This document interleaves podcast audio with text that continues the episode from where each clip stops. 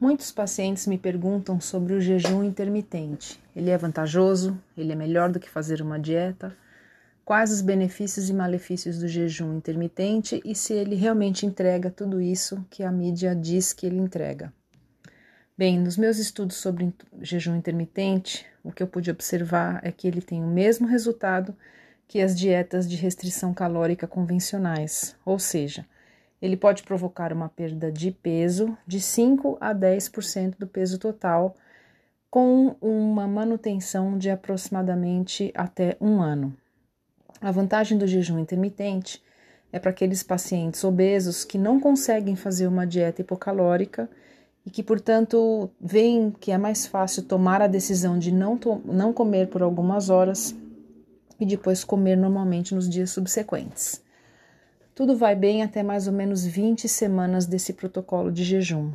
O que os estudos mostram é que, apesar dele oferecer alguns benefícios, como melhora da glicemia, melhora da resposta do organismo aos hormônios que controlam a fome e a saciedade, e um certo equilíbrio no metabolismo, e também alguns estudos em animais mostram uma melhor é, sobrevida, uma maior sobrevida desses animais, principalmente roedores que a gente poderia transpor para os humanos é, em termos especulatórios, ah, o fato é que depois de mais ou menos 20 semanas, os resultados na perda de peso são muito estáveis e diria que quase inexistentes.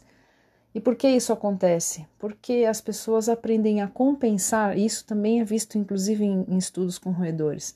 As pessoas aprendem a compensar nos dias em que ela come, elas comem normalmente, essa quantidade de calorias que deixa de ser consumida nos dias de jejum, que é o que faz o indivíduo perder peso, na verdade. Para perder peso, e aqui eu quero enfatizar que a melhor forma de pensar na perda de peso na perda de gordura corporal e na preservação de massa magra, é com a restrição calórica, não importa de que jeito ela ocorra toda e qualquer restrição calórica feita por jejum intermitente ou feita por uma dieta hipocalórica e sem se ater muito à distribuição de macronutrientes, ela vai resultar numa perda é, de grande parte de gordura corporal. Então, nesse sentido, como eu disse anteriormente, para tentar fechar é, as arestas aqui dessa fala, é que o jejum intermitente tem as suas vantagens para aqueles pacientes obesos que já têm uma síndrome metabólica, um comprometimento, um comprometimento do metabolismo de lipídios, de glicose, provavelmente vão ter uma resposta muito interessante por alguns meses, e a partir do qual é, a gente vai observar uma manutenção do, do quadro atual. Quem não se beneficiaria com jejum intermitente? Pessoas que precisam ganhar massa muscular ou que precisam, entre aspas, trocar gordura por músculo. Então, o indivíduo que é um falso magro, que precisa, antes é, de baixar o peso, às vezes essas pessoas até têm um peso mais baixo, elas precisam ter todo um, um trabalho de condicionamento físico concomitante que façam com que a massa muscular dessas pessoas aumente essas pessoas não, não se beneficiariam do jejum intermitente, já que se ele não faz perder massa magra, ele também não vai fazer ganhar massa magra. E para o indivíduo que precisa fazer essa troca, entre aspas, essa melhora na composição corporal, esse, esse protocolo de jejum intermitente não seria nem um pouco indicado, na minha é, opinião. A segunda questão que a gente precisa analisar é que muitas vezes as pessoas podem é, desenvolver comportamentos inadequados e até compulsivos por comida em períodos após períodos de restrição alimentar.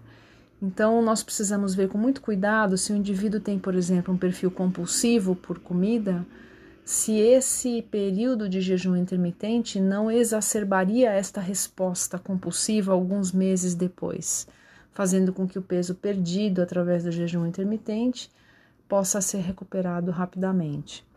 Então, essas são todas questões que você deve conversar com o seu nutricionista de confiança, analisar os prós e os contras desse tipo de restrição energética para decidir se isso é adequado para você e por quanto tempo. Algumas perguntas que nós fazemos que ainda não foram respondidas pela ciência. Nós não temos grandes estudos de segurança do jejum intermitente por muitos meses. Pouco se sabe se para um indivíduo é saudável fazer jejum intermitente o resto da vida, por exemplo.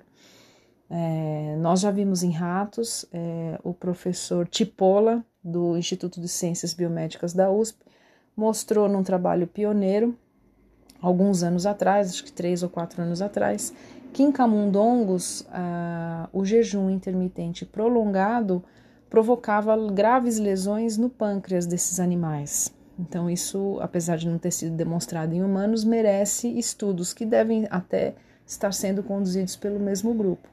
Então, nós não sabemos, como eu disse anteriormente, a segurança do jejum intermitente e isso provavelmente vai vir é, em forma de novos trabalhos aí nos próximos anos.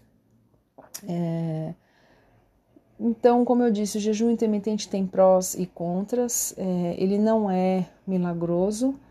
É, na verdade, o milagre não existe. Né? A gente precisa ver uma forma de fazer restrição calórica que faça sentido para o paciente, que não comprometa a sua saúde e que provoque uma perda de gordura com manutenção ou eventual ganho de massa magra e que isso seja sustentável dentro de um estilo de vida considerado saudável. Então, fazer ou não fazer jejum intermitente é uma pergunta bem complexa. Outra questão importantíssima que eu não poderia deixar de mencionar é para o indivíduo que treina, atleta. Eu tenho observado muitos ciclistas, muitos triatletas na tentativa de emagrecer, fazer jejum intermitente quase que diariamente e em, muitas vezes em períodos em que há treino longo. E, e, ao meu ver, é, não só ao meu ver, mas a literatura mostra que a é importantíssimo, é imprescindível o consumo de carboidratos, por exemplo, durante o exercício físico para manter desempenho.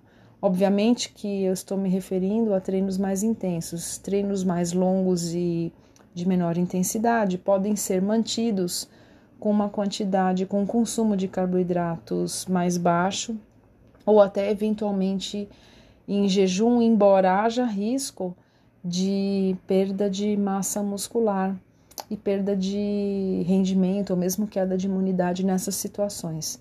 Então, o jejum intermitente, outro aspecto bastante importante aqui, ele não deveria ser feito num dia de treinamento, né? Já que o jejum intermitente, boa parte das vezes, começa é, às 8 horas da noite do dia anterior e vai até o meio-dia do dia seguinte, então compromete uma manhã de treino para muitas pessoas. Todos esses aspectos, então, têm que ser levados em consideração e o jejum intermitente ele deve ser visto como apenas mais uma estratégia que dá exatamente o mesmo resultado em, em termos de perda de peso do que uma dieta hipocalórica comum. É apenas mais uma opção. É, eu vou deixar aqui o link para o artigo do Reinders e colaboradores de 2019 na revista Nutrients, muito interessante sobre esse tema para quem quiser consultar. Muito obrigada pela sua atenção e até o próximo áudio.